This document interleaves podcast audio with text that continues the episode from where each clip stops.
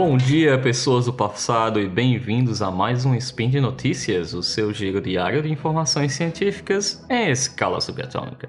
Meu nome é Julian, diretamente da Terra dos Cangurus, e hoje, 18 Feian, do calendário Decatrian, e dia 8 de junho do calendário Gregoriano, esse que lembra que hoje mesmo estou indo para o Brasil de férias, graças a Deus.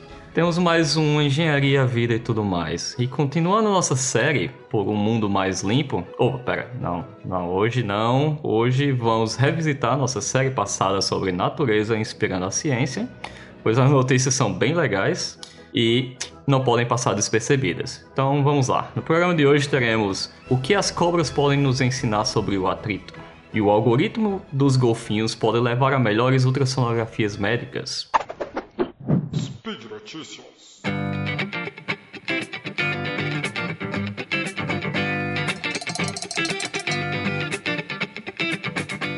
Para voltar a nossos amigos da natureza, a primeira notícia está relacionada a animais não muito queridos, mas que é só o que tem aqui na Austrália, que são as cobras. Ela foi publicada no dia 21 de maio de 2018 no site phys.org e pela Drexel University. Então, para o professor Hisham Abdelalal, PhD, professor adjunto da Faculdade de Engenharia da Universidade de Drexel, se você quer saber como fazer um tênis com melhor tração, basta perguntar uma cobra. Essa é a teoria que conduz a pesquisa que estuda pele de cobra para ajudar engenheiros a melhorar o design de superfícies texturizadas, como camisa de cilindro de motor, juntas de prótese e, por que não, calçado.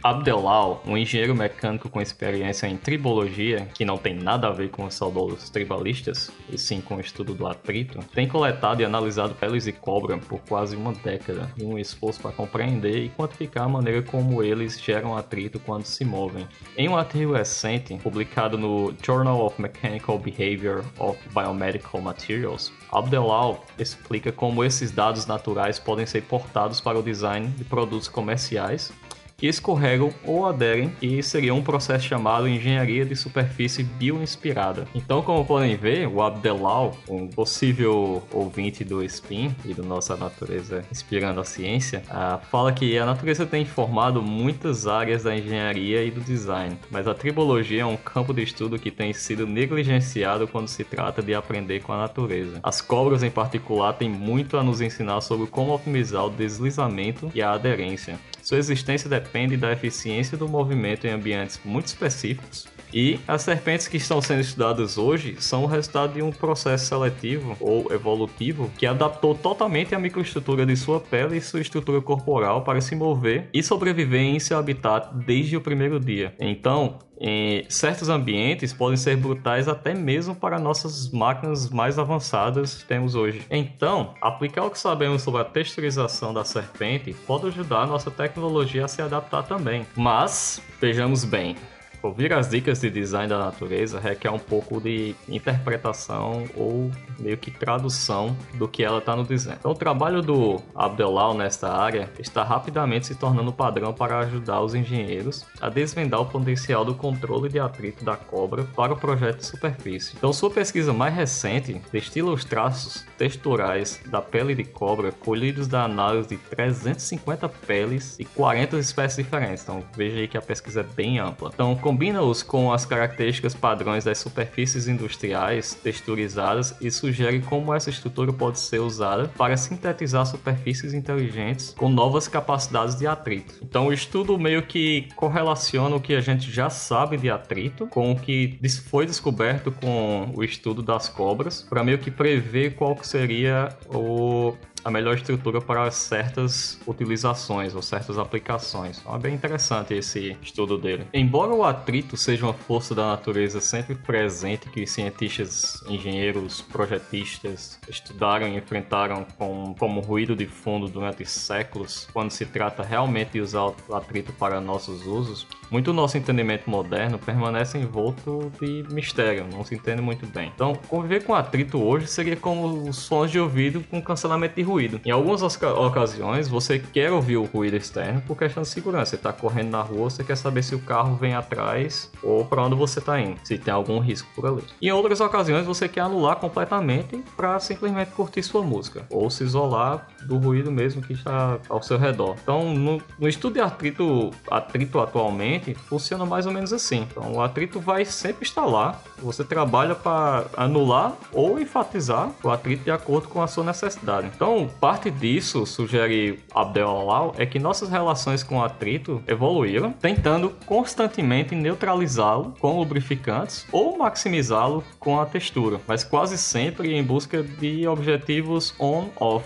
que seria ou você tem atrito ou você não tem atrito. Então, uma vez atingido esse objetivo específico, fazer como fazer o pistão de motor produzir uma certa quantidade de potência ou o grampo da chuteira de futebol ah, que funcione melhor em um campo lamacento. Você já percebeu alguns jogadores eles trocam de chuteira de acordo com se está chovendo, de acordo com o gramado, é exatamente para aumentar o atrito com o piso. Então, o trabalho atual raramente contribui para uma compreensão mais, mais ampla do atrito então, o design da textura ainda é visto como uma arte negra, no sentido de que atualmente existe uma lacuna entre tecnologias de texturização disponível e um paradigma conceitual de design de textura. Então, Abdal observa que tal entendimento não apenas melhoraria a eficiência desses desafios específicos de design, mas também poderia inspirar um uso mais amplo do atrito no design de novas superfícies. Então, o guia apresentado por Abdal tira muito do trabalho de adivinhação da texturização. Em vez disso, permite que o design faça escolhas intencionais apoiadas por informações dos especialistas em tribologia. Então,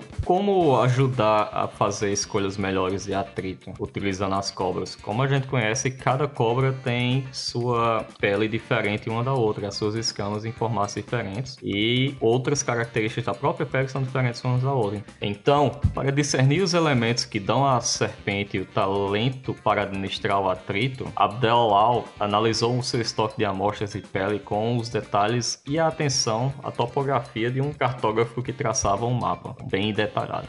Seu estoque de peles começou com algumas amostras dadas por amigos, como a Piton Real, e cresceu com várias centenas, com uma pequena ajuda do Zoológico da Filadélfia e da Academia de Ciências Naturais, que foram doando peles trocadas das cobras. Então, quando as, peles, quando as cobras trocavam de pele, eles doavam para Abdolal para que ele fizesse sua pesquisa. Então, é importante estudar a pele como a serpente a usaria. Então, quando Abdolal recebe uma nova amostra, ele primeiro molha a pele em água para torná-lo mais uh, durável e maleável e então vira a pele ao avesso que seria a forma natural da pele, já que toda vez que a cobra vai trocar de pele, ela meio que é como você arranca sua meia, então você só vira ela ao avesso. Então, em seguida, ele monta em papel gráfico, digitaliza para criar o registro permanente com um quadro visual de referência. Então, a partir daí é que ele e seus colegas de pesquisa podem começar a fazer medições detalhadas da forma e do tamanho das escamas e seu posicionamento um em relação ao outro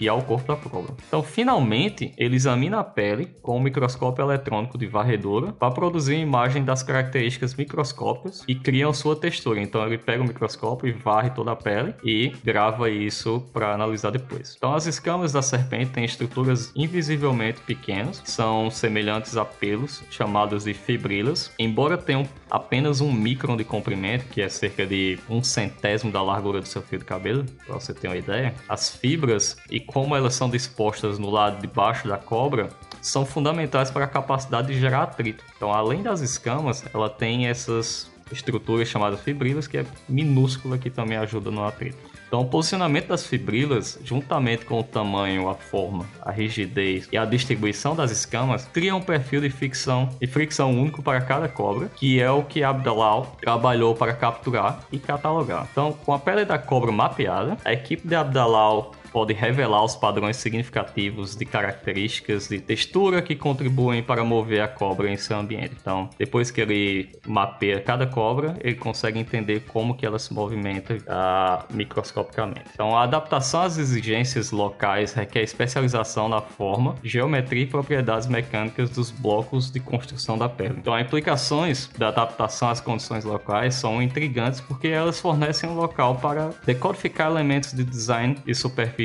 em cobras. Esse processo tem o potencial de gerar muitas lições aplicáveis ao design de superfície tecnológica. Então, o que, é que ele consegue identificar com isso? É que a evolução das cobras no decorrer dos séculos foi baseada no ambiente que ela convive. Então, dependendo do ambiente que ela convive, a forma das suas escamas e as suas fibrilas ah, mudam para que ela consiga sobreviver naquele ambiente. E isso pode ser adaptado para nosso uso industrial também. Então, além de categorizar padrões de, escalas e distribuição de fibrilas no corpo da cobra, o trabalho de Abdelal sintetiza volumes de pesquisa sobre a física do movimento da cobra e mede as forças de atrito exercidas pelas cobras ao ondular, deslizar deslizar ou deslizar com o vento lateral. Então, cada movimento de cobra tem uma forma diferente de agir e de lidar com o atrito. Então, ao cruzar essas medições com o perfil de textura que ele criou para cada cobra, Abdallah pode relacionar os traços físicos ao seu impacto na mecânica da cobra. Então, depois de todo esse estudo sobre cobras e correlacionar sua texturização e tudo mais,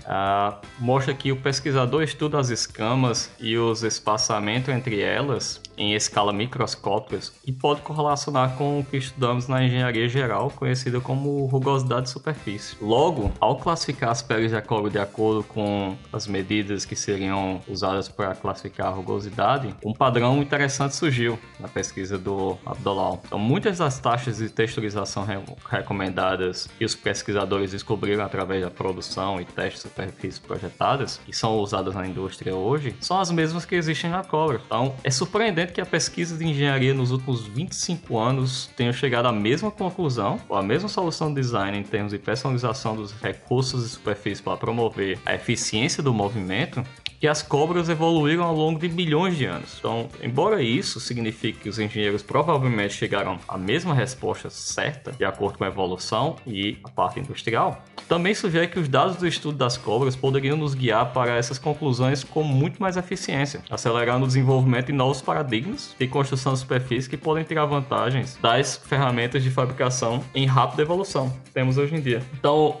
o pesquisador ele distribui seu, suas pesquisas para quem quiser utilizar e acredita que essas pesquisas devem ser compartilhadas entre todos os pesquisadores para que é, evolua muito mais rápido. Então, a, no dia que ele publicou essa, esse artigo, já existem projetos na Colômbia, no Reino Unido, na Alemanha, utilizando os padrões das cobras para projetos reais de aplicações na indústria, realmente. Então, é, significa que é uma pesquisa que já está sendo utilizada e que é uma pesquisa real e que a gente pode ver muitos bons resultados vindo dela. Então, fiquem de olho e, como sempre, vamos cuidar da natureza e vamos observá-la para achar soluções para o nosso dia a dia.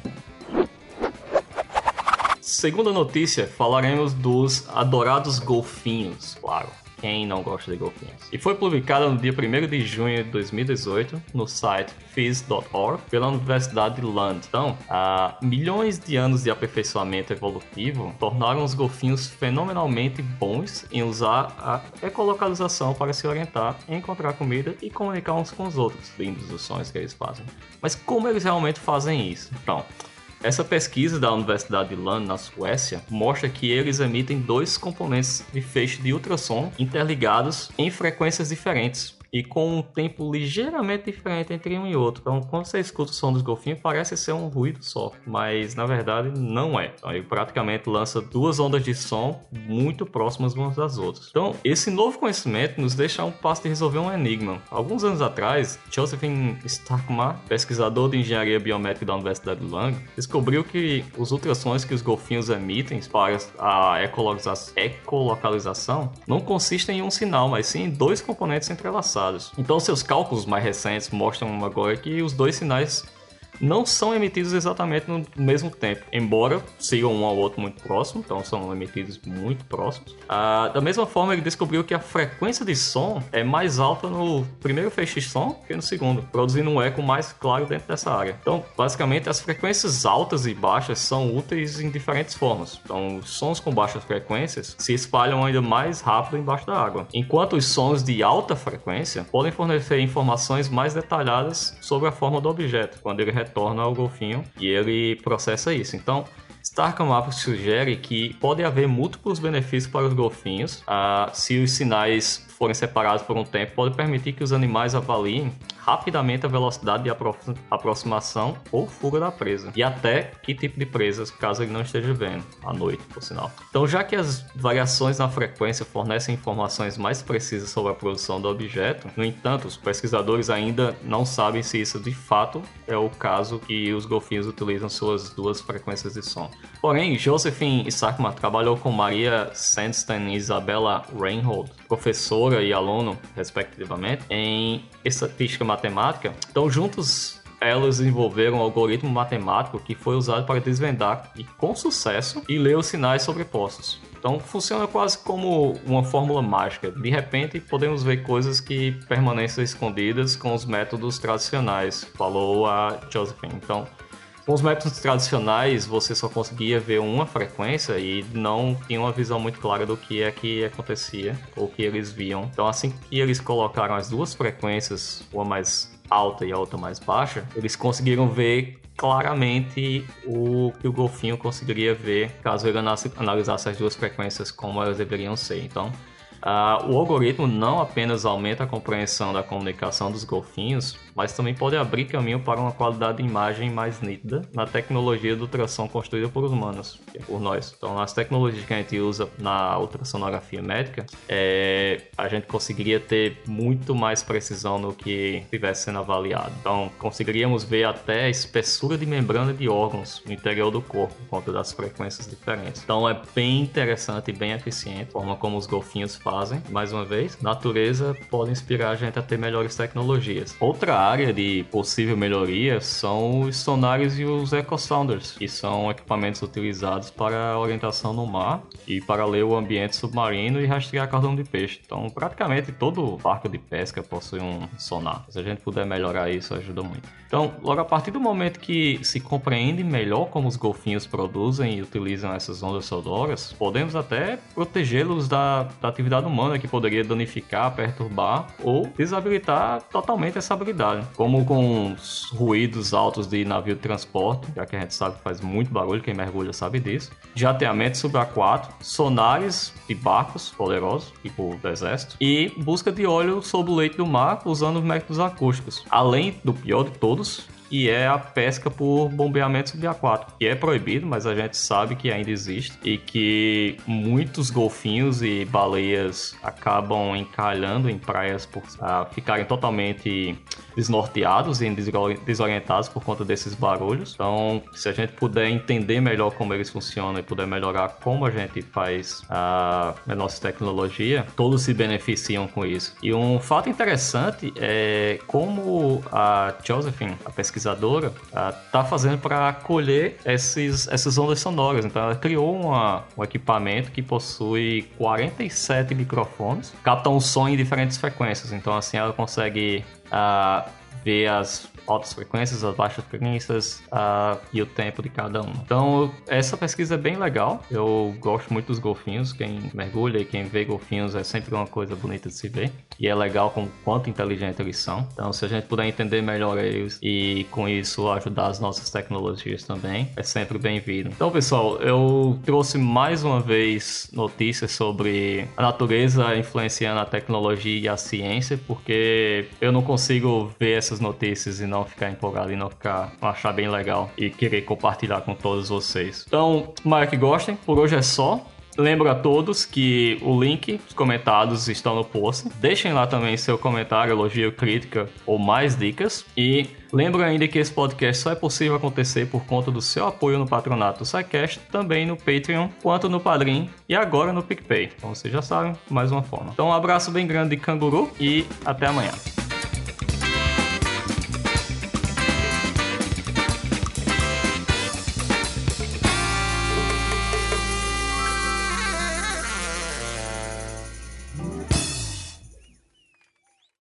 Gente, vou encher o saco de vocês mais uma vez. Censo 2018 do SciCast. Em 5 minutos você responde. Precisamos saber quem é vocês. Obrigado. Link no post. Edição por Felipe Reis.